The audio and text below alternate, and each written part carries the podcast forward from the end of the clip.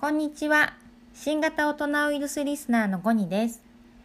小林さん、樋口さんに影響されて子供たちと一緒に子供に聞いてみようというラジオをし始めました。質問です。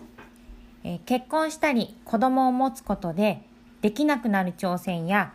なんとかなるの境界線が変わってしまうことはあると思いますか？教えてください。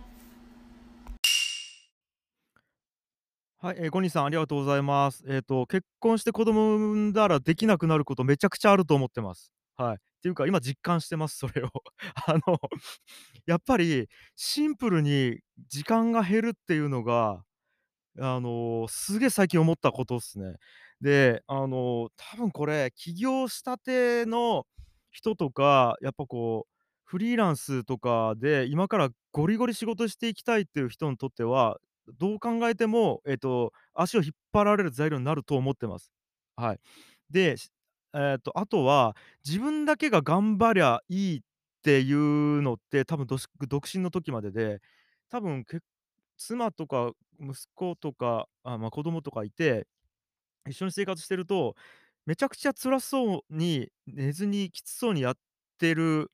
えっと、人が、ええ、家にいたら、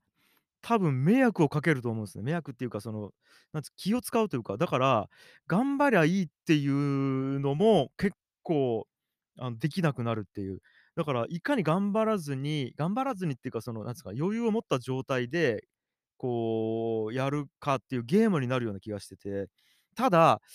これが、うんと、ま、できないとか制限というこあの、ことにはなるんですけども、いいか悪いかで言うと、分からないですね。僕は今んところ、それのおかげで、ちゃんと余裕を持ってやろうとか、うまくやろうとかいう、えっと、マインドになってますし、それによって心も健康になってる気がするので、うーん、一概に悪いとは言えません。ただ制限はあると思います。はい、以上です。